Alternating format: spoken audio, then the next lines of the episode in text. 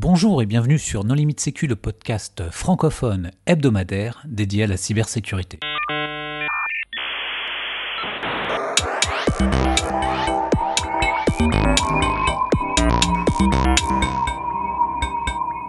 Alors aujourd'hui, nous allons parler de l'assurance cyber avec Marc-Éric Bello. Bonjour Marc-Éric. Bonjour.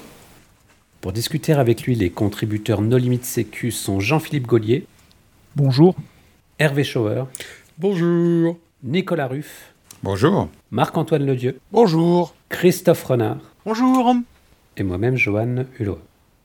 Alors en préambule, Marc-Éric, est-ce que tu voudrais bien te présenter? Oui, bonjour, Marc-Éric Bello. Donc je travaille euh, chez Alliance, donc un, important assureur international.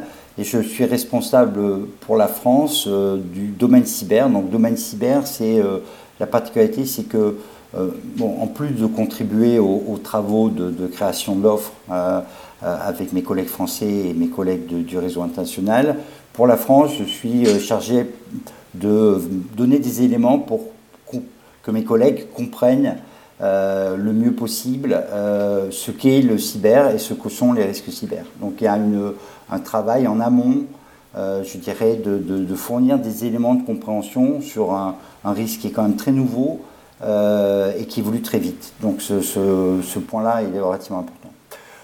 Oui, donc je, suis, je fais ce travail-là depuis 2015, mais il se trouve que euh, avant, je faisais d'autres fonctions de, développement et de recherche et développement, mais pas spécialement sur cyber. Donc, euh, j'en fais depuis 2015.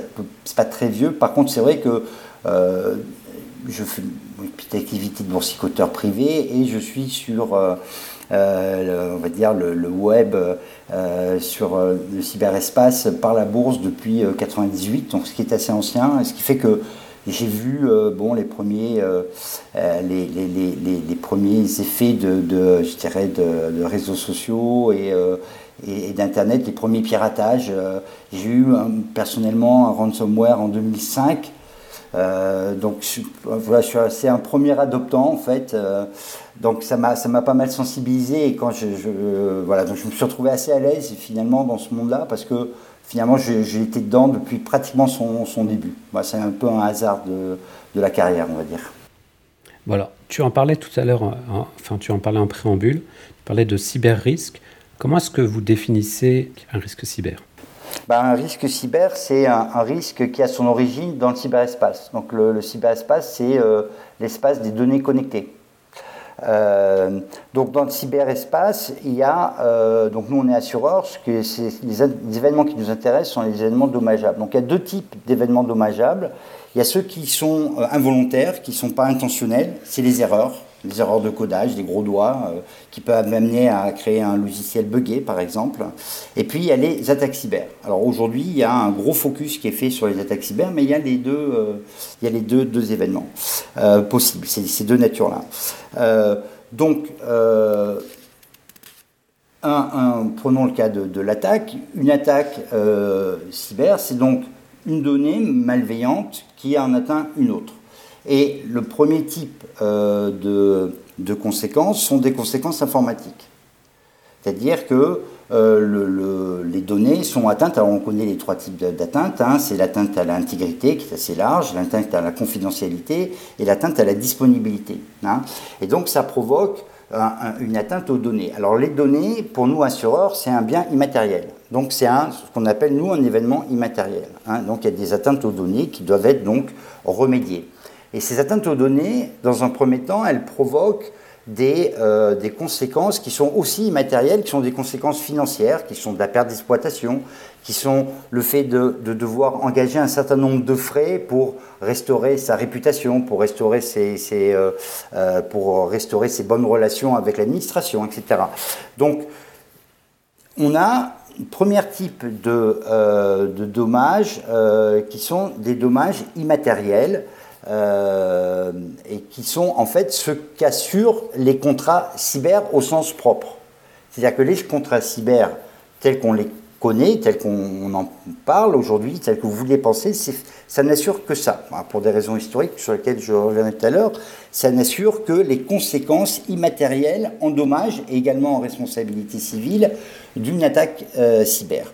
Mais on sait aussi qu'une fois que cette attaque a eu lieu, elle peut se propager en dehors du cyberespace. Et en ces cas-là, on parle de cyber indirect ou de cyberphysique. Et là, je voudrais vous donner un petit exemple pour euh, comprendre ce que c'est qu'un dommage cyberphysique. Donc, prenons le cas d'une entreprise qui, a un ransomware. Tout seigneur, tout honneur, prenons un ransomware. Donc, le ransomware, il arrive par phishing, euh, il arrive par un botnet, bon bref, il bloque l'entreprise. Donc, tout de suite, les données sont corrompues et il y a l'activité ralentie beaucoup, voire s'arrête, et provoque globalement de la perte d'exploitation. Donc, Là, on, est sur ce que garantit un contrat cyber. Mais si l'entreprise en question, c'est un hôpital, par exemple, qu'est-ce qui va se passer? Ça va générer de la désorganisation. Et cette désorganisation fait que des actes critiques vont être retardés ou mal faits. Typiquement, des opérations urgentes qui devaient être faites, qui sont retardées, ou des, opérations ou, par exemple des, euh, des, contrôles, enfin des, mesures de l'état de santé qui ne sont pas disponibles et qui font qu'on fait l'opération parce qu'on n'a vraiment pas le choix, mais on l'a fait avec pas suffisamment d'informations. Et donc inévitablement, ça provoque des dommages corporels. C'est inévitable. C'est-à-dire qu'un ransomware dans un hôpital, il n'y a pas d'autre solution, que, enfin il n'y a hélas pas d'autre issue qui est des dommages corporels parce que simplement il y a des soins urgents qui sont décalés. Hein. Et ça, à tous les coups, on a des dommages corporels. Donc, euh, ça, c'est un exemple typique. Mais alors, moins dramatiquement, je suis euh, fabricant de, biens euh, alimentaires, j'ai une cyberattaque, mes marchandises prêtes à livrer, elles sont des codes barres, je ne peux plus lire les codes barres, elles restent sur le quai et elles passent le, délai, la, date limite de, consommation et elles sont perdues. Donc là, on a un effet typique de cyberphysique. C'est-à-dire que ça commence dans le cyberespace et ça provoque des dommages matériels. Alors, sur le cyberphysique, en fait, euh, ça c'est ce qu'on a découvert. C'est-à-dire que finalement, le principal effet cyberphysique qu'on a aujourd'hui, c'est un effet de perturbation qui est lié au blocage des systèmes d'information. Ce n'est pas ce à quoi on avait pensé au début de l'assurance cyber. Ce qu'on pensait au début de l'assurance cyber, c'est qu'un vilain hacker allait cibler un objet connecté pour provoquer un effet. Et en fait, ça, c'est.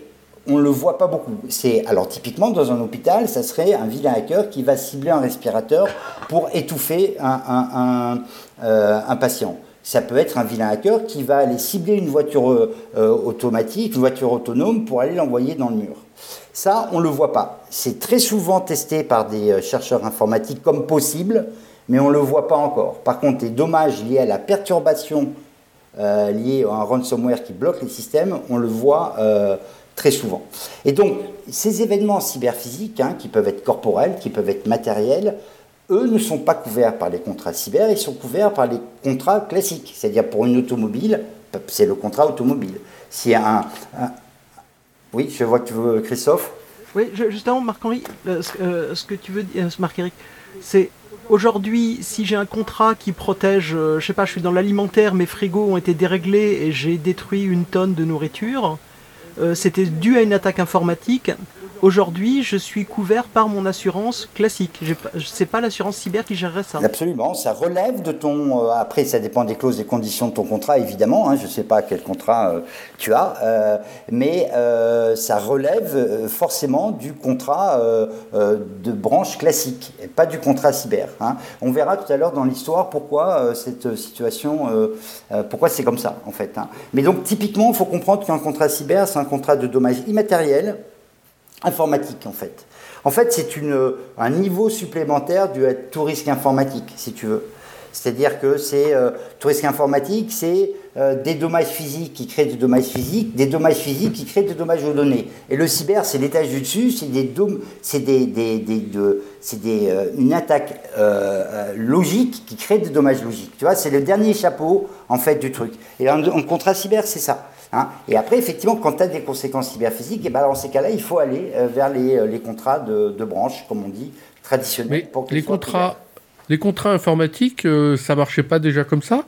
Moi, j'ai souvenir des, des contrats d'assurance informatique classiques. ça couvrait toute forme de perte des données ou de disponibilité. Alors, quelle que soit l'origine? Non, pas quelle que soit l'origine. Si c'était une attaque cyber ou un bug, ça ne ça l'était que sur le dernier niveau euh, appelé justement cyber. Tu vois, c'était le triangle, donc à la base du triangle d'une théorie, tu avais. Non, non, je, parle à l'époque où le mot même cyber n'existait pas. Non, mais par exemple, tu dans pas les années 70 et 80, il y avait des contrats d'assurance informatique sur des mainframes, alors qui étaient déjà connectés euh, à l'époque. Le, contrat d'assurance informatique, il assurait quelle que soit l'origine euh, des pertes. Il assurait des, des, des événements logiciel, c'est-à-dire qu'une attaque cyber, c'est-à-dire une attaque qui aurait fait, qui serait partie d'un logiciel malveillant par exemple, ou d'une erreur, et qui aurait eu que, comme seule conséquence d'atteindre les données aurait été couvert. Je ne crois pas, mais euh, je crois justement que cet événement-là, il a été couvert à partir des années 2000 dans le dernier niveau euh, c'est une boîte américaine qui était spécialisée dans, dans, dans, ça, hein. euh, et qui, euh, qui effectivement proposait cette, cette, cette, garantie-là.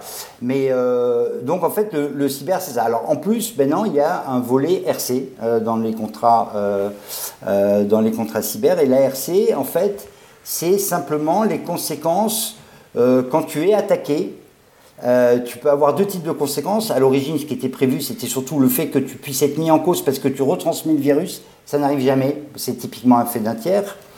Euh, par contre, effectivement, tu peux perdre la confidentialité de données être mis en cause. Et c'est essentiellement ça que couvre la RC des volets cyber. Par contre, elle ne couvre jamais, depuis l'origine, les RC contractuels. C'est-à-dire que si tu es, euh, si par exemple, du fait d'une attaque cyber, tu ne peux pas faire une livraison, tu ne peux pas faire une prestation, euh, donc du coup, tu es mis en cause en responsabilité contractuelle. Et ça, ce n'est pas dans les contrats cyber, c'est aussi du cyber indirect et c'est des contrats de responsabilité qui, euh, qui sont euh, concernés. Ce qui fait qu'effectivement, pour les SSEI, les ESN, ce qui compte principalement, c'est pas d'avoir un contrat cyber en RC, c'est surtout d'avoir un contrat de RC professionnel. Puisque eux, en fait, ils seront quasiment dans tous les cas dans des cas de RC contractuel, en cas de, de, défaillance euh, du fait d'une attaque ou d'une euh, prestation qui crée une attaque. Et dans le cas d'une SS2I qui contaminerait son client, ce serait du coup pas le, ce serait sa responsabilité civile générique qui serait couverte? Tu peux répéter si, moi, si je suis une SS2I, donc le, le client m'a fait confiance pour gérer ses systèmes, et moi je suis infecté, et en conséquence ces systèmes sont affectés. Euh, c'est quelque chose que je dois assurer dans le cadre d'un contrat spécifique? C'est la responsabilité cyber? Parce que non, non, c'est de la. Il y a tellement de combinaisons. Oui, tu as raison. Euh, ce, point-là particulier, typiquement, c'est l'RC Pro. C'est de l'RC Pro. En fait, dans les contrats cyber, donc j'ai hâte d'arriver à la, à, la, partie historique parce que vous allez bien comprendre pourquoi. Hein. C'est très daté et c'est très positionné euh, géographiquement, cette, cette architecture. Euh, mais elle fonctionne, hein, mais elle est, elle, est, elle est, très typée. Euh, en fait, euh, en RC cyber, pour prendre un, terme d'assureur, c'est que de la RC exploitation cyber en fait. C'est-à-dire que je suis attaqué et, et ben, je perds les données. Ben, typiquement, je suis, je, je, je, je, suis EasyJet, j'ai perdu quelques, quelques centaines de milliers de données, donc j'ai une class action contre moi parce que j'ai perdu les données suite à l'attaque. Et là, typiquement, c'est de la RC cyber. Si par contre, euh, je, suis, euh, euh, je, suis au VH, je suis attaqué et que je perds des données. Là, par contre, ça du coup, ça devient de la RC, parce que c'est le, mon, activité, c'est de, j'ai un engagement de, de, de, garder ces données. Donc, du coup, là, ça devient de la RC Pro et ça sort de la, de la RC Cyber. Si, par exemple, je suis un fabricant de, je sais pas, SolarWind, par exemple, et que je, fabrique un, je, réalise un, logiciel dans lequel il y a un trojan, eh bien, ça sera, euh, si on me met en cause, euh, ça sera la, ma RC Pro, ça sera pas ma RC, ça sera pas ma RC Cyber qui sera en cause. Hein. Mais Marc-Éric, il y a, peut-être quelque chose que j'ai pas compris ou alors que je ne sais pas, hein, c'est fort probable, mais je, je pensais qu'on ne pouvait pas s'assurer contre quelque chose qui était obligatoire de par la loi. Or, ce que tu dis là, c'est que euh, globalement, euh, ma RC euh, couvre tout ce que je devrais faire en RGPD article 32. Comment on s'en sort de ça? Alors, ça, c'est un point de, responsabilité, pas de, structure de, contrat. si tu veux, ce que n'assure pas un, assureur jamais, c'est la, faute intentionnelle. C'est-à-dire quand, effectivement, tu, tu, tu, tu, fais une, une, faute en sachant que ça va créer un dommage. Ça, c'est jamais assuré, en cyber, en RC comme ailleurs. Hein. oui. Mais justement, l'article 32 démontre euh, euh, de manière très poussée que pour euh, s'assurer que c'est pas ta faute, tu dois mettre en place tout ce qui est nécessaire en partant de l'analyse de risque jusqu'au test de pénétration, pour t'assurer d'avoir répondu à tout ça. Donc, comment, Alors, on fait la, comment on fait la différence entre ce qui, ce qui va être couvert de manière non intentionnelle, ce que j'ai bien compris, et euh, euh, de manière intentionnelle, mais c'est pas de ma faute parce que j'avais pas la compétence? Non, non, alors, un point très important. L'intentionnalité, alors là, c'est une autre intentionnalité, c'est l'intentionnalité par rapport au, code des assurances et par rapport à, l'exercice, le jeu d'une garantie. Ce que n'assure pas un assureur, c'est quand la, la, le, dommage est intentionnel. C'est-à-dire que quand quelque part tu, tu, tu, tu sais qu'il va y avoir un, dommage et, et, euh, tu, le, tu fais quand même les choses, ou même que tu, tu le fais pour avoir le dommage. C'est ça. C'est autre chose qu'une erreur. Bien entendu que les erreurs sont toujours assurées. Hein. Bon, après, tu as le, champ critique de la négligence. Quoi, hein, voilà. Donc, euh, et c'est après, c'est des cas d'espèces qui se jugent. Hein. C'est pour ça d'ailleurs qu'il y a des, avocats. Mais, mais, mais globalement, la très grande majorité des violations du RGPD, la quasi-totalité, sont des gens qui se trompent ou sont des gens qui ne sont pas bien informés, il n'y a pas d'intentionnalité là-dedans. Alors quand il y a de l'intentionnalité, effectivement, ben, effectivement, on peut arriver à ces notions, mais là, on n'est plus du tout dans l'assurance cyber, c'est un point bien connu euh, en, droit et en droit des assurances de savoir à un moment donné, effectivement, si le niveau d'intentionnalité de, de, euh, de, de, la faute est, est, tel que, effectivement, ben, ça, devient plus, euh, plus assurable. Et en ces cas-là, les assureurs euh, déclinent leur garantie quand la, la situation est, est, vraiment caractérisée. Donc, il y a toute une jurisprudence là-dessus. Il y a toute une, jurisprudence là-dessus. Mais alors qu'il n'y a rien de, pour le coup, hein, qu'il n'y a rien de particulier au cyber. Quoi. Je, c'est, tout à fait, enfin, on trouve ça dans, dans, tous les, les, euh, dans toute la jurisprudence d'assurance hein, intentionnalité des dommages, qui est quelque chose qui est, euh, voilà, qui a, rien de, très spécifique au cyber en vérité. Mais Marc-Éric, je crois que le problème n'est pas l'intentionnalité du, du, dommage. Soyons clairs. Aujourd'hui, quand on est un professionnel de la cyber, on est un éditeur de logiciels, on est un prestataire de services en mode SaaS, enfin bref, on fait son business autour de la data, de ce qu'on va faire chez les autres. Il est évident qu'on n'a aucune intention de causer un dommage volontairement à autrui. Ça, on l'exclut, parce que celui qui fait ça, c'est juste un salaud. Donc celui-là, on n'en parle pas. Par contre, celui qui commet une erreur, c'est-à-dire celui, comme le disait Christophe, celui qui se fait infecter, parce qu'il il s'est fait trouer son système d'information, et qui transmet l'erreur à son client, celui-là, c'est lui qui a envie de s'assurer. Il dit, moi, euh, j'ai fait le maximum de ce que j'ai pu, et parfois c'est pas grand-chose. J'ai essayé de faire le mieux possible, c'est-à-dire souvent pas grand-chose non plus, mais je t'ai contaminé, toi cher client, moi prestataire, toi cher client, je t'ai contaminé. Bah, je suis désolé, j'ai été négligent, on va le tourner comme ça, mais j'ai une assurance cyber. Est-ce que cette assurance-là couvre l'erreur que je t'ai transmise, pour le dire en clair Non. C'est ça le problème pour nous. Non, non, c'est la responsabilité, parce que c'est une RC contractuelle, euh, puisque c'est son client, comme tu l'as dit, et donc c'est de la RC contractuelle, et la RC contractuelle, depuis l'origine, n'est jamais couverte dans un contrat cyber. Donc ça relève de la, euh, de la RC, euh, RC classique. De la RC des SS2I. Alors, ça c'est un élément qui est très important, c'est que depuis quelques mois, quelques petites années, les assureurs euh, RC ont compris que, si tu veux, le cyber, c'était chez eux, quoi, en fait. Hein. Euh, par cette, euh, ils sont beaucoup plus que les assureurs dommages. D'ailleurs, pour qui le cyber, c'est encore quelque chose d'un peu extérieur à eux encore aujourd'hui, parce que, comme je te disais, il y a très peu de dommages cyber physiques, hein, à part dans les hôpitaux et quelques cas. Par contre, en, en, RC, c'est avec les, notamment avec les CESI, c'est beaucoup plus le cas. Et effectivement, les assureurs RC se, musclent rapidement en ce moment en, compétences cyber. Et alors, pour répondre à ton point, la frontière entre cette frontière qui est une frontière qui est ancienne, hein, qui date des années 95 à peu près, elle est pour les SSI, elle est assez compliquée à tel point qu'on ne sait pas vraiment comment ça serait jugé en vérité les cas. Hein. On n'a pas eu de, cas concrets qui permettent de, le juger, parce qu'il y a assez peu de mise en cause aujourd'hui encore. Autant il y a énormément de ransomware. Aujourd'hui, le cyber, pour un assureur, c'est 99,5% des dommages. C'est ça qu'on paye. C'est de la perte d'exploitation, c'est du nettoyage de données suite à ransomware. C'est essentiellement ça. La RC, c'est encore quelque chose qui fait peur, euh, peut-être, mais, mais qui est à venir. C'est-à-dire qu'on a très peu de réclamations, finalement, en RC cyber.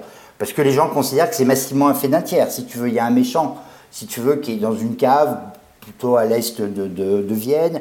Euh, et voilà, donc euh, il n'y a pas naturellement beaucoup de mise en cause. Ça viendra, euh, et, ça viendra, il y a déjà des affaires pendantes, hein, notamment une en Angleterre avec la fuite de données de, de, de hein, donc, et, mais elles ne sont pas encore jugées.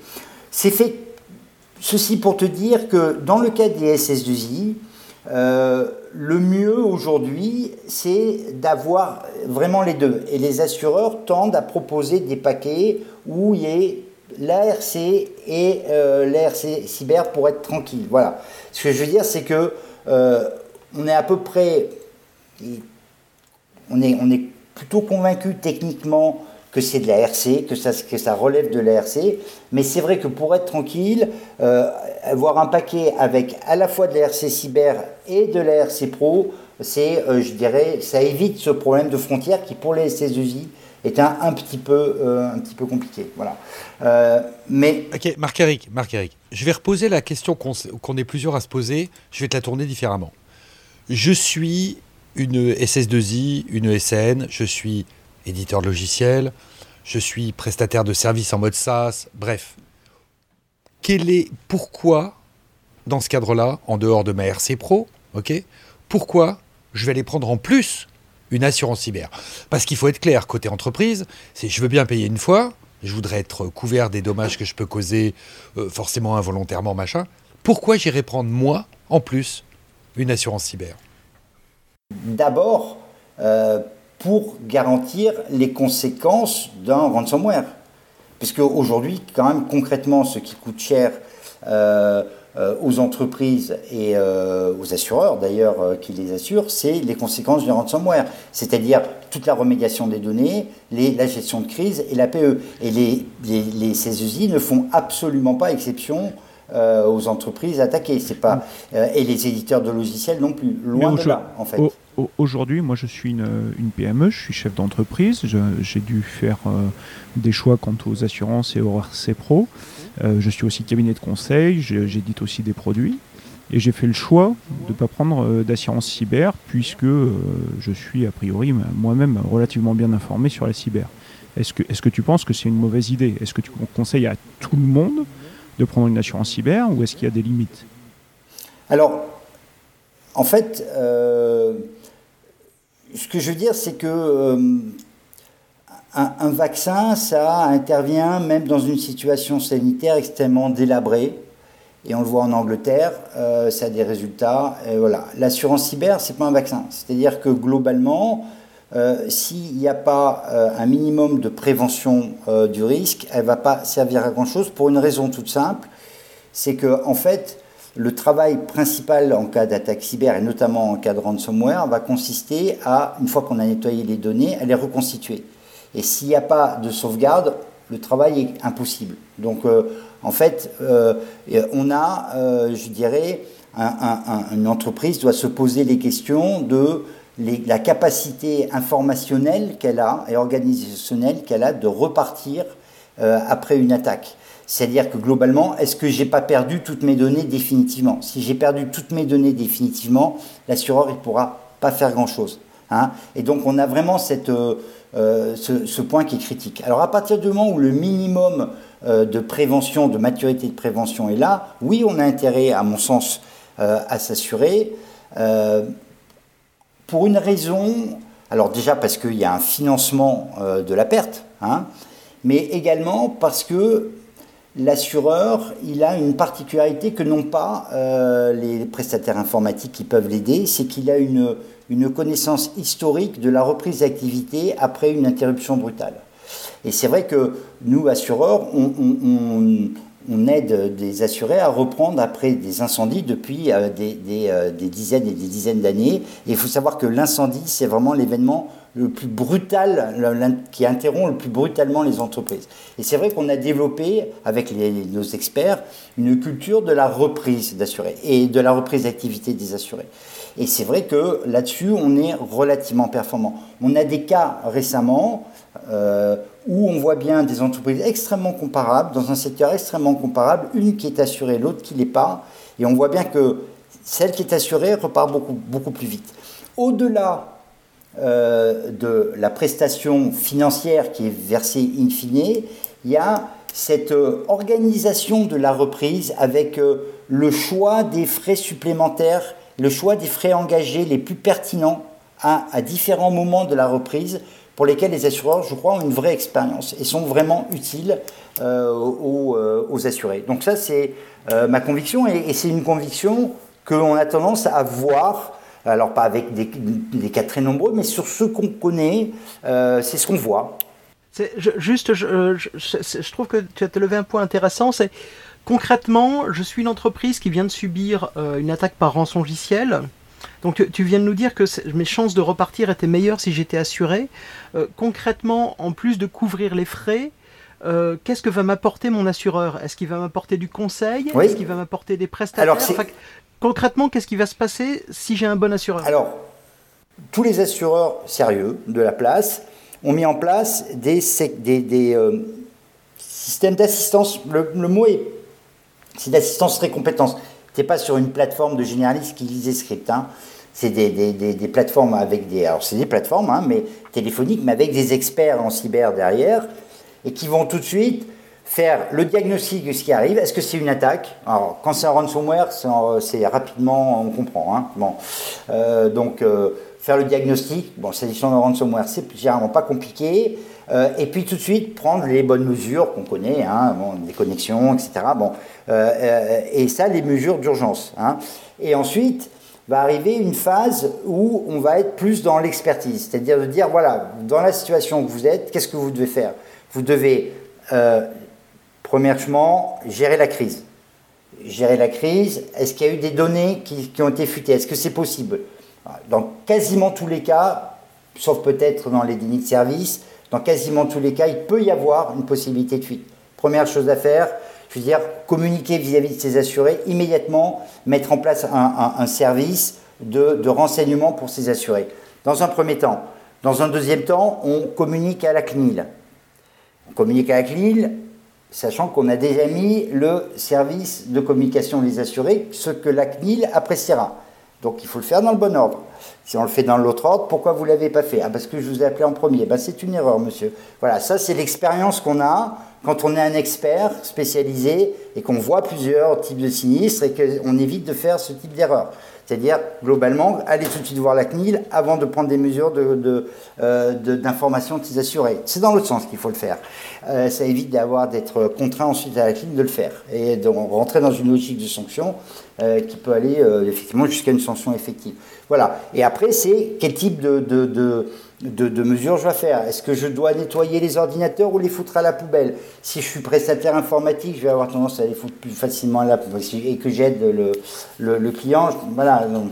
L'assureur, lui, il est parcimonieux dans ses, dans ses choix. Donc, euh, euh, il, tire dans le même sens que le client, c'est-à-dire qu'il a intérêt à une reprise la plus rapide possible, la plus efficace possible, la plus parcimonieuse possible. Et c'est vrai qu'il a développé cette expertise-là avec ses experts, avec l'incendie. Un incendie, c'est bien pire qu'un ransomware. Hein. Ça arrive pas souvent, c'est bien pire qu'un ransomware. Et quand la meilleure, quand la meilleure solution, c'est de payer la rançon, euh, l'assureur, euh, il va rembourser la rançon? Alors, euh, ça, si tu dis que c'est la meilleure solution, je, je, te laisse là. Voilà, non, mais dans le contexte où c'est la meilleure solution. On peut le penser. non, alors, il y a des, le paiement de la rançon. En France, il n'est pas interdit de payer la rançon. Donc il y a des assureurs qui payent la rançon d'autres qui ne le payent pas. L'État français euh, ne, souhaitent pas.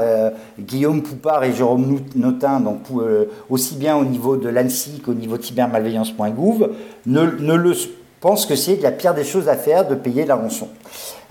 donc, il n'y a pas encore de réglementation ou de législation qui interdit de payer la rançon. Donc il y a des assureurs qui proposent effectivement de payer la rançon et d'autres qui ne le font pas. Il faut savoir que quand même la grosse tendance, c'est de le moins en moins le payer. Il y a une, une réglementation euh, qui est sortie aux États-Unis qui limite considérablement le paiement euh, de la rançon.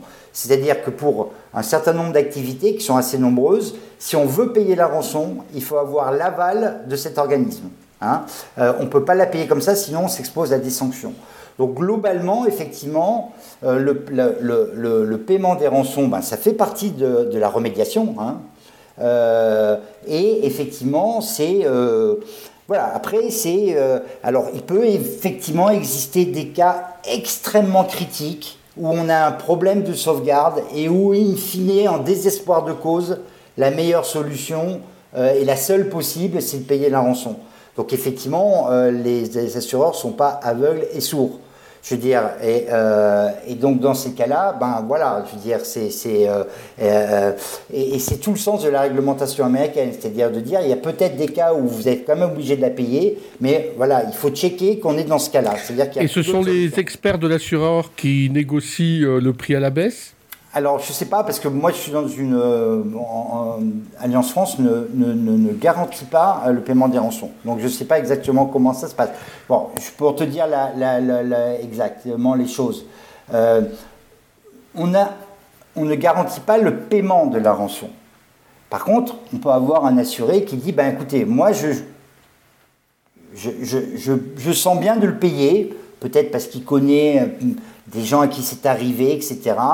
Et, en ces cas-là, effectivement, le rôle, ça peut être, on ne paiera jamais, hein, encore une fois, la rançon pour les assureurs qui ne payent pas, hein, ce qui est le cas de, la compagnie que, je représente, Alliance France, euh, d'autres le payent, mais de toute façon, on peut l'aider. L'aider, ça peut prendre quelle forme? Ça peut être par exemple, comme tu sais, les paiements sont en crypto-monnaie, aller voir un courtier en crypto-monnaie euh, euh, sympathique pour éviter la double peine. C'est-à-dire qu'il se fasse escroquer par le hacker et qu'il se fasse en plus escroquer par le courtier en, crypto-monnaie. Ça peut être ça. Tu vois Donc on assiste l'assuré de toute façon au mieux euh, pour sa reprise. Jusqu'au moment où il y a un Rubicon, certaines franchises, ils, indemnisent le paiement de la rançon, d'autres ne le franchissent pas. Mais de toute façon, on, évidemment, on, assiste l'assuré dans dans, euh, dans toutes ces démarches, hein, évidemment. Voilà. Alors, euh, la négociation, c'est marrant que tu en parles, parce que si on était un peu cynique, je dirais la bonne solution, c'est de, euh, de négocier le plus longtemps possible avec les hackers et in fine de ne pas payer, ça détruirait la rentabilité de leur business, que c'est en train de faire. Euh, il y, a une émission de télé qui est passée il y a à peu près un mois et demi où effectivement on voyait un hacker qui a négocié trois semaines pour récupérer 5000 euros. Bon, je veux dire, euh, voilà, si, le, ransomware prend cette pente-là, moi je pense que le, problème ne sera pas, pas de très long terme. Quoi. Alors tout à l'heure, tu disais que les aspects historiques étaient vraiment euh, primordiaux. Est-ce que tu peux nous, expliquer pourquoi? Bah Parce qu'en fait, donc, euh, oh, comme je dis, le, cyberespace, euh, c'est l'espace des données connectées. Donc, il apparaît après la, création du, web en 93. Donc, et l'assurance cyber, elle arrive juste derrière. Juste derrière. bon, à partir du moment où les données sont connectées, on a des attaques. Il y avait des attaques avant, mais c'était un peu anecdotique. On commence à avoir des attaques plus, un peu plus importante, plus nombreuse, hein, la fréquence augmente. Et donc aux États-Unis, on a euh, des assureurs qu'on appelle des, des, assureurs de lignes financières. Donc c'est une spécialité. Et les lignes financières, c'est des assurances de frais, de frais financiers. La plus connue, c'est donc c'est des assureurs immatériels, des frais financiers. La plus connue, c'est la responsabilité civile des mandataires sociaux. Hein, qui est apparu dans la fin des années 70. Et donc les assureurs de... de ils faisaient aussi de l'assurance de fraude. Euh, et, et, donc euh, euh, ces assureurs-là disent, tiens, on a un événement nouveau qui arrive et on va voir comment l'assurer. Et alors, contrairement à ce que disait Hervé, ils regardent ce qui existe et en fait, ils s'aperçoivent que ce qui n'existe pas, c'est des assurances dommages pour, quand il y a une attaque aux données, pour réparer, enfin remédier les données et prendre en charge la perte d'exploitation. Et là, ils voient quelque chose qui n'existe pas. Alors, il faut savoir que euh, dans les compagnies, notamment les compagnies américaines, toutes les compagnies, y a, chacun a son domaine. C'est-à-dire que tu ne peux pas aller empiéter sur le domaine de l'autre. Donc, ils sont arrivés, ils se sont dit, où est-ce qu'il n'y a rien, finalement, hein, par rapport à ça? Ben, Il n'y avait rien là c'est dans le domaine de, euh, de l'atteinte à la donnée et des conséquences en termes de perte d'exploitation à la donnée. Hein. Et donc, ils ont, ils ont pris ça. Hein. Ils n'ont pas euh, pris euh, les dommages matériels et corporels parce que bah c'était déjà assuré, en fait. Alors, c'était pas exclu. Donc, en fait, l'incendie d'origine cyber, l'accident automobile d'origine cyber, ils y pensaient peut-être pas beaucoup, mais de toute façon, même s'ils y pensaient, ben, c'était pas leur domaine. Eux, c'était des assureurs, encore une fois, de lignes financières. Ils assuraient que de l'immatériel. De la même façon qu'aux États-Unis, la branche RC euh, contractuelle, c'est, s'appelle la RCBI, euh, et, la RCBI aux États-Unis, ben, c'est une branche qui n'est pas la branche des lignes financières. Donc ils n'ont pas fait de RCBI. Et c'est pour ça que tu te retrouves, ils ont fait juste de la RC exploitation cyber pour les cas où on retransmet euh, le logiciel malveillant à quelqu'un d'autre, ou pour les cas où effectivement on est mis en cause parce qu'on a perdu la confidentialité, sauf si effectivement c'était le cœur de son métier et des prestations qu'on donnait à ses clients que de la garder. Quand je suis EasyJet, évidemment, le cœur de mon métier c'est transporter les gens. Quand je suis OVH, le cœur de mon métier c'est conserver leurs données. Donc dans un cas c'est l'RC exploitation, dans l'autre cas c'est l'RC pro. Et donc c'est pour ça qu'ils ont fait cette espèce de, de contrat complètement centré sur les événements informatiques, complètement centré sur l'immatériel, et ça fonctionnait, euh, ben, c'était très logique, ça se, ça se retrouvait comme ça. Donc, ça c'est le premier épisode, 95 à peu près. Deuxième épisode, 2000, le bug de l'an 2000. le bug de l'an 2000, parce qu'il a été bien préparé, il a bugué. Donc, ce qui fait. Donc, du coup, il y a euh, Jean-Pierre Dupuis qui le dit, il y a euh, l'espèce de, de, syndrome du bug de l'an 2000, enfin lui il appelle ça le sophisme de l'an 2000, qui est en fait qu'on a l'impression que ça n'aurait pas pu se produire. Ben non, ça s'est pas produit parce qu'on s'y est préparé en fait. Hein. Mais du coup, quelles conséquences ça a eu? Ben, Finalement, les gens se dit, bah, les bugs, finalement, ouais, bof. on s'est vraiment beaucoup ennuyé avec les bugs et puis ça se passe rien. 2001, le World Trade Center. 2002, les grandes faillites euh, obligataire Enron Welcome. Et là, à partir de ce moment-là, il y a une espèce d'impact psychologique très fort, très large, qui est une grande peur des attaques et, à l'inverse, je dirais, le, fait de, dire finalement les bugs, c'est pas, voilà, on s'en sort toujours, quoi. Voilà. Donc à partir de là, une polarisation qui se fait sur les attaques aux dépens des bugs et qui dure aujourd'hui encore. Hein, aujourd'hui encore. Et donc c'est important parce que si tu veux, ça, ça dès qu'il y a une attaque, il y a une propagation euh, médiatique parce que ça intéresse les gens, les bugs on en parle moins. Donc s'il y a des effets de renforcement comme ça qui, qui s'opèrent. Conclusion de ça, les assureurs et les réassureurs ont eu peur et ont commencé à mettre, et donc ça répond à une, des premières questions de Jean-Philippe, euh, et ont commencé à mettre des exclusions euh, dans les contrats qui n'étaient pas cyber, évidemment, sinon ça ne garantit pas rien, mais, dans les contrats incendie, dans les contrats euh, de responsabilité civile, ils ont mis ce qu'on appelait à l'époque l'exclusion des virus, pour justement ne pas payer les dommages cyberphysiques. Hein. Ils n'ont pas mis en automobile pour une raison toute simple, c'est que l'automobile c'est un contrat légal, qui a un texte légal, et tu peux pas mettre une exclusion parce que tu es en dessous de ce que te demande la loi. Et du coup, les contrats automobiles, même pour les parties dommages d'ailleurs, n'ont pas eu cette exclusion. Mais tous les autres l'ont eu. Hein. et donc, pendant quelques années, en fait, euh, eh ben, les dommages qui, auraient, qui seraient survenus ne sont pas survenus. Donc là, il n'y a pas eu de perte pour les, les assurés parce que ce n'est pas survenu.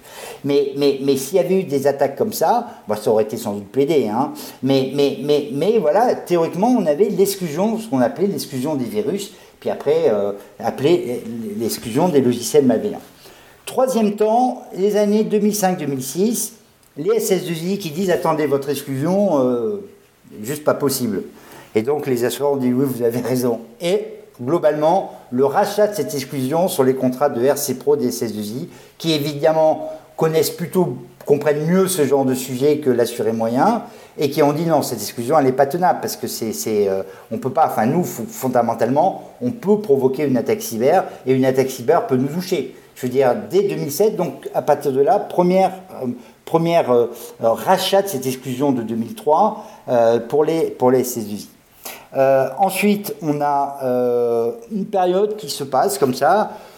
Bon, il y a, le, première euh, sensibilisation, c'est le, piratage de, euh, la boîte mail de, euh, de Yahoo hein, en 2013, qui s'est connu d'ailleurs plutôt en 2015, qui a un peu sensibilisé les gens. Mais surtout, alors à cette époque-là, en fait, à partir de, 2015, les gens ont commencé, les assureurs ont commencé à plus s'intéresser au cyber, mais sur un angle de je dirais de dire, voilà, il y, a, globalement, il se passe de plus en plus de choses dans le cyberespace, il, y a, il va falloir qu'on y aille, il y a une véritable opportunité de, de, de, bah, produire des, des, des, garanties intéressantes, parce qu'effectivement, il se passe de plus en plus de choses sur le cyberespace.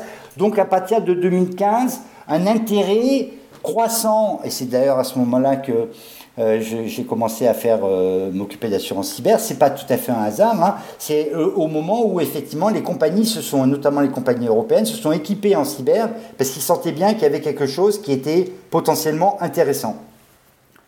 Et 2017 évidemment, WannaCry. Et WannaCry, effectivement, donc, est notre péta dans la foulée. Mais c'est surtout WannaCry, parce que WannaCry, il y a eu un moment de flip. Hein. Moi, je, commentais en direct auprès de, mes collègues hein, à l'époque. Euh, évidemment le week-end, sinon ce serait pas, drôle. Euh, mais, euh, et donc il y a eu vraiment un moment de flip, c'est-à-dire qu'à un moment donné, on ne savait pas où ça partait quand même, hein, WannaCry. Hein. Et puis bon, ça a été, bloqué. Et donc là, alors en plus, je dirais, de l'intérêt pour le cyber, est arrivée la prise en considération de potentiellement des dommages massivement parallèles. Hein. Et donc, effectivement, les assureurs craignent les dommages massivement parallèles parce que, comme vous savez, l'assurance, ça fonctionne de la façon suivante, assez bêtement l'assurance en tout cas par, euh, par, euh, par répartition, hein, c'est ceux qui n'ont pas de sinistre qui payent pour ceux qui en ont. Et donc à partir d'un niveau de, parallélisme, euh, ben, il n'y a plus assez qui n'ont qui ont pas pour payer ceux qui ont. Et donc du coup, le, le, le, système ne tient plus. Alors il y a des réserves, bien entendu, mais elles s'épuisent vite quand on est sur des très larges, des très larges spectres. Donc à partir de ce moment-là, les assureurs ont commencé à se dire, ok, c'est vraiment intéressant, ça il n'y a aucun doute, mais en plus, c'est relativement dangereux.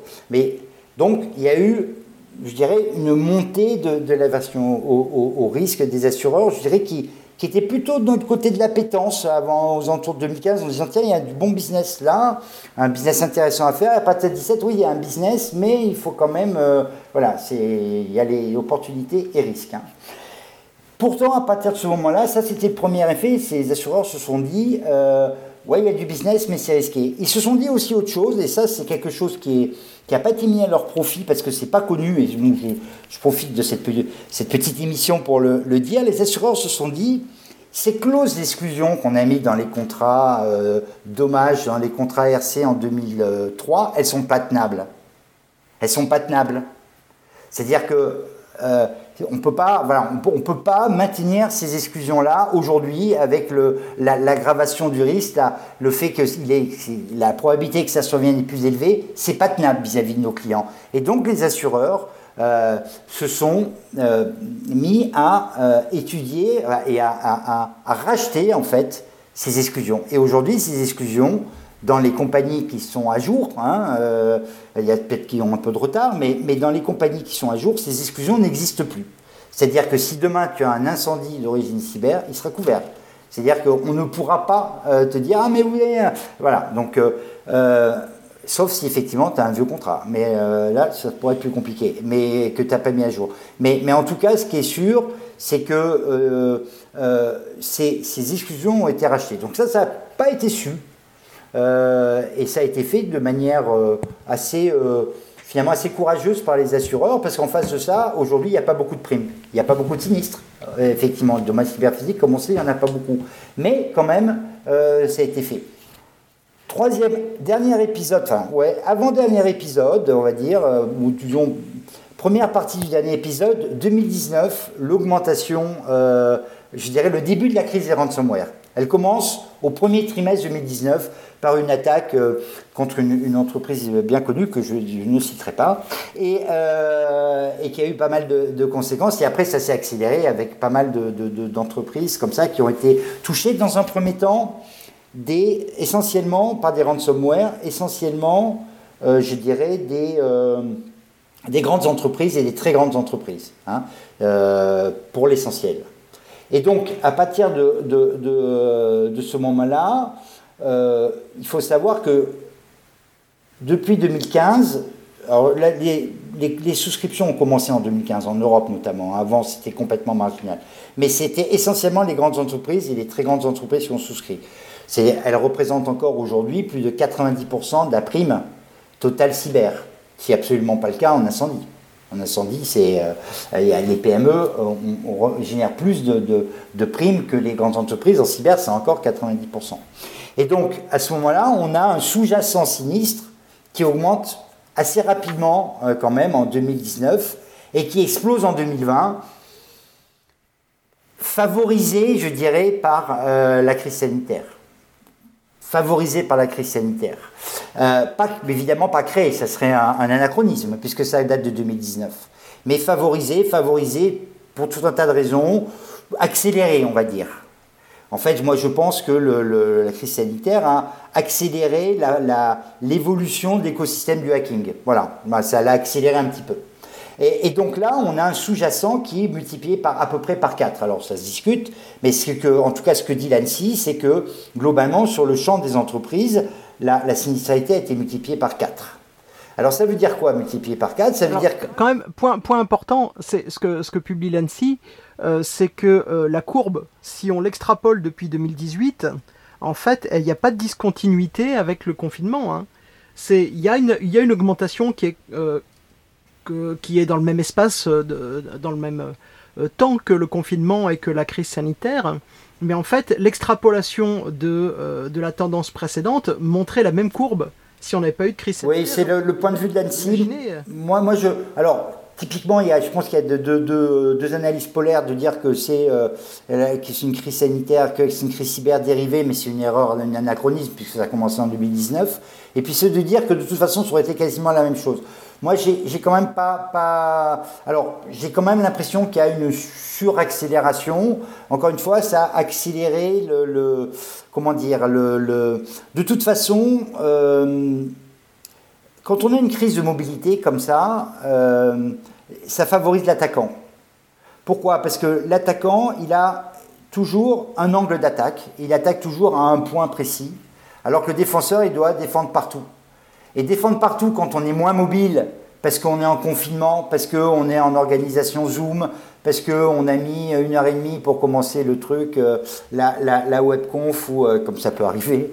Euh, voilà, donc si tu veux, les, hackers, ils n'ont ils pas cette problème-là, cette problématique-là. Ce sont des gens qui ont toujours travaillé à distance, ce sont des gens qui sont, si tu veux, dans des équipes toutes petites ou, ou indépendants, qui euh, sont extrêmement à l'aise avec euh, les communications euh, par les nouveaux outils de, communication. Et donc je pense que je, moi, je pense quand même que ça a accéléré, en tout cas, ça a mis en, en valeur ce, cet avantage d'agilité des attaquants contre les, contre les défenseurs. Le deuxième point, c'est je pense que ça a généré quand même un, un énorme paquet, si tu veux, de, de, de,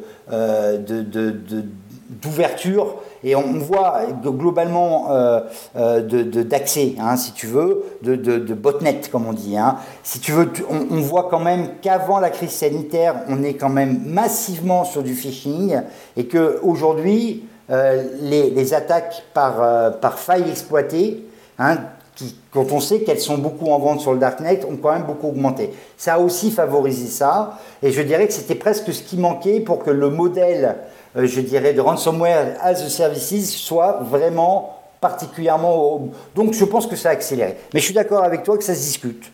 C'est assez discutable. On pourrait penser qu'effectivement, il y aurait eu une accélération. Je pense que la situation aurait été pas, pas fondamentalement euh, euh, différente, mais un peu, un, peu, un peu ralentie. Donc, ça, ça arrive. Donc, on a une, augmentation de la sinistralité par 4 après une année 2019 qui était déjà assez violente. Et on a des assureurs euh, et ben, qui ne savent pas euh, augmenter euh, leur prime x4. Mais, Déjà, quand ils augmentent. Oui, oui, j'ai une question là-dessus. moi, j'ai discuté avec un certain nombre de courtiers et, de cyberassureurs et je leur demandais pourquoi il n'y avait pas de formulaire, de test, d'analyse avant euh, de, pouvoir euh, signer euh, les contrats d'assurance. Et les retours que j'ai eus, c'est parce qu'on est en train de gagner le marché, on casse les prix et on verra ça plus tard. Est-ce que, est que ça c'est vrai? Est-ce que tu es, tu es pas d'accord? Quelle est ta vision? Alors, si tu veux, depuis 2017, les grandes maisons, euh, ont, euh, je dirais, une approche très équilibrée. En tout cas, moi, ce que j'essaie de, de plaider, c'est pour une approche neutre du risque. C'est-à-dire de ne pas en avoir trop peur parce qu'on se bloque. Et de toute façon, je veux dire, demain, euh, enfin, en, ce moment, on vit une mutation, si tu veux, pour nous assureurs. C'est-à-dire qu'on est dans d'une époque où toutes les origines de sinistres étaient physiques à une époque où dans tous les sinistres, il y aura une contribution du cyberespace, des données. Je ne dis pas que tous les sinistres sont d'origine cyber, mais il y aura toujours une dimension cyber dans tous les sinistres. Et donc, effectivement, euh, on est en train de vivre ce passage de l'un à l'autre, hein, et qui est effectivement assez douloureux, si tu veux, parce que les assureurs doivent s'ajuster. Demain, on peut penser qu'il y aura dans les contrats incendie, dans les contrats auto, dans les contrats RC, il y aura une partie de la prime significative qui sera pour euh, la partie où effectivement le cyber aura contribué à la réalisation des dommages. Aujourd'hui, ce n'est pas le cas. Et donc aujourd'hui, on n'a pas cette base euh, de mutualisation qu'on aura demain à coup sûr. Et donc aujourd'hui, ce qu'on assure avec cette assurance cyber, finalement, c'est la pointe. C'est-à-dire les, les, les ce qui, est, ce qui joue à tous les coups. C'est-à-dire qu'à chaque fois que tu as une attaque, à chaque fois tu as des données à nettoyer, à chaque fois tu as de la PE. Et c'est on assure que ça alors qu'on n'a pas la base. Et c'est ça la crise. Voilà. Donc pour te dire, on est dans une période de mutation et la crise c'est une mutation. Donc dans les, dans les missions sérieuses, celles où j'appartiens, il y en a d'autres, je veux dire, on est assez neutre. C'est-à-dire qu'on sait bien qu'on est sur, dans cette période de, de, de, mutation. Euh, qu'il faut continuer à être sur ces marchés-là, mais qu'il faut effectivement le faire de manière extrêmement raisonnée pour éviter de prendre de grosses claques. Hein. bon. Alors, peut-être qu'il y en a d'autres qui ne pensent pas ça, et qui pensent que, effectivement, mais honnêtement, après 2017, penser qu'on peut prendre du risque cyber sans, euh, euh, avec une remédiation qui est insuffisante par rapport à l'exposition, euh, sans prendre de claques, bah, je pense qu'aujourd'hui ils prennent des claques en tout cas. Je, pense qu'ils sont, ils ont dû revenir sur leur, euh, euh, sur leur, euh, sur leur, leur position. Alors autre chose est la capacité des assureurs à bien comprendre ce qu'est une prévention efficace, à bien comprendre ce que c'est qu'une prévention d'un système d'information. Ça, effectivement, c'est autre chose.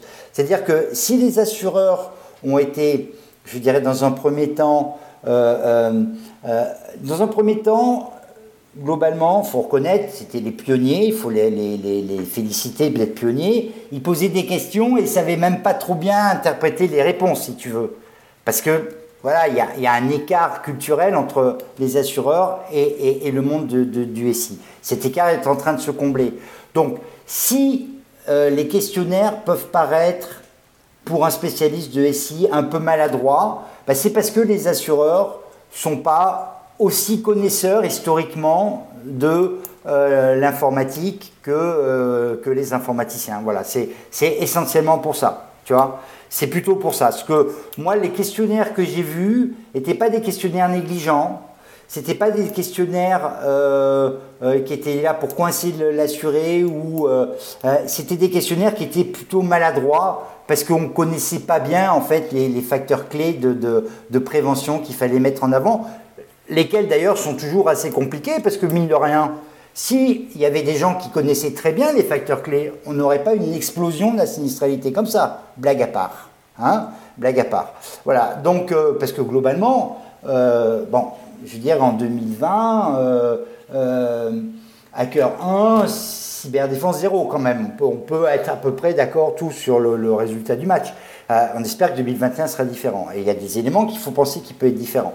Mais, mais, mais voilà, donc, euh, et, donc nous, assureurs, donc si les meilleurs spécialistes ben, finalement perdent un peu en 2020 contre les hackers, imagine-nous. C'est-à-dire qu'effectivement, c'est des choses très compliquées. Là, aujourd'hui, tous les assureurs demandent encore euh, des, bah, des antivirus. On sait bien que les EDR sont infiniment plus efficaces. Mais est-ce qu'on peut demander un EDR à une PME Non, bien sûr que non. À partir de quelle taille on doit le demander? Quel type d'EDR Installer comment Etc. Voilà, c'est compliqué. Donc on s'adapte et nos questionnaires sont un peu le reflet de notre apprentissage de la, compréhension. On a mis des dizaines d'années pour bien comprendre l'incendie. Aujourd'hui, c'est dans les, les compagnies d'assurance que tu as les meilleurs connaisseurs de ce qu'est le phénomène technique incendie. Peut-être qu'un jour, ça m'est pas sûr, mais on va, voilà, le même phénomène arrivera en, informatique. Mais aujourd'hui, on est encore en phase d'apprentissage, et c'est à mon avis plus ça qui explique, si tu veux, les questionnaires qui sont critiqués des fois dans la presse et des fois par des gens qui font pas mieux, des collègues que je ne citerai pas, d'autres compagnies qui critiquent ça alors qu'ils font plutôt pire, mais parce que ça fait genre. Mais, voilà, donc, euh, euh, ouais, effectivement, on s'est tous plantés dans les questionnaires, c'est vrai. Bon, mais voilà, on apprend. Hein. Et plus ça va, plus les questionnaires sont, sont performants, et en tout cas, plus ils sont compris par nos clients, et mieux ils sont remplis. Ok, Marc-Éric, est-ce que tu voudrais, on est à presque une heure d'enregistrement, est-ce que tu voudrais apporter le mot de la fin? Oui, alors c'est sur l'évolution, comme je te disais, de... Euh, bon, moi j'aime bien l'histoire, je ne suis pas, du tout devin. Euh, euh, ce que je me contente de faire, c'est voir les méga-trends. le méga-trend de l'épidémie, c'est qu'on on est mieux vacciné, pas vacciné. Ça, il y a la visibilité. Le méga trend du cyber, c'est que euh, dans 10 ans, il y aura une partie, une part des cotisations de tous les contrats d'assurance, auto, d'incendie, euh, qui aura une partie qui correspondra à l'origine cyber totale ou partielle des sinistres. Ça, c'est un méga trend, on peut en être, euh, on peut en être certain. Par contre, à court terme, on ne sait pas trop. Alors, j'ai pas d'avis, enfin si j'ai un avis, mais il n'est pas très qualifié. Il faut mieux demander aux spécialistes. Je ne suis pas un spécialiste de l'écosystème du hacking. Il n'y en a pas beaucoup d'ailleurs, hélas. Mais mais mais euh, faut dire que c'est loin. Bon, mais mais mais euh, ça je ne sais pas comment ça va évoluer. Par contre, moi je, je, je dis, comme on n'a pas une capacité de, de, très très bien voir ce qui va se passer à quelques mois, il y a des points d'attention particuliers à observer. Il y en a deux c'est, je le disais tout à l'heure, c'est l'observation des dommages cyberphysiques. Aujourd'hui, on en voit peu, mais peut-être qu'on en voit peu parce qu'on ne les regarde pas assez bien. Donc, quels sont les dommages cyberphysiques? Il faut vraiment mettre en place une veille des événements qui peuvent avoir une origine cyber pour ne pas les rater. Il faut essayer de, de, capter les signaux faibles pour vite comprendre ce qui se passe. Moi, je suis surpris qu'on n'en ait toujours pas, et c'est vrai qu'on n'en a pas, on n'en a quasiment pas. On a vu cette attaque extravagante d'un pauvre mec contre une centrale d'eau euh, en, Floride, mais euh, c'était euh, complètement, enfin bon, c'était complètement inefficace comme attaque. Alors ça fait des gros titres, mais rapidement on s'est rendu compte que c'était rien. Mais il peut y avoir des dommages cyberphysiques qui émergent en dehors, encore une fois, des dommages de perturbation, mais des attaques peut-être plus, plus ciblées avec des effets physiques recherchés. Hein Parce que finalement, dans une attaque. Mais le, le, le, cas de la Floride, ok, c'était un échec total. Ce qui est quand même intéressant dans le cas de, de l'attaque en Floride, c'est que celui qui n'est pas hyper au courant, il pouvait raisonnablement euh, considérer que la zone géographique que délivrait cette usine de traitement des eaux était la zone géographique dans laquelle se déroulait au même moment le Super Bowl aux États-Unis donc le fait d'arriver à polluer l'eau délivrant le Super Bowl, c'était intéressant. Il se trouve que le Super Bowl avait une alimentation en eau complètement distincte et ça, personne ne pouvait le, savoir. Le mec était quand même un pied nickelé, il a fait beaucoup d'erreurs. Mais je trouve que justement, cette affaire en, en Floride, et peut-être les prémices de choses qui pourraient être beaucoup mieux faites euh, plus tard. Et surtout, c'est un cas très rare de choses ciblées.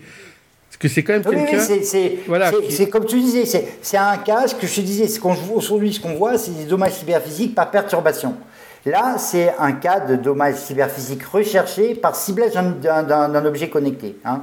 Alors, on peut philosopher un peu plus en disant que l'hôpital dans son ensemble est, un, est un, objet connecté, ce qui rend le truc un peu plus compliqué encore. Mais, mais, mais globalement, euh, il faut, euh, euh, tu as raison, il faut, et c'est exactement, tu confirmes mon point, il faut être très attentif à la survenance de dommages cyberphysiques. Donc, à observer deux choses, donc les dommages cyberphysiques, hein, qui viendront un jour ou l'autre, mais voir sous quelle forme, avec quel type de, motivation il peut y avoir, et puis aussi la dérive vers, euh, vers de la fuite de données, euh, de la pression à la, perte de confidentialité, et in fine pour nous assureurs, des affaires plus en responsabilité civile qu'en dommage au bien.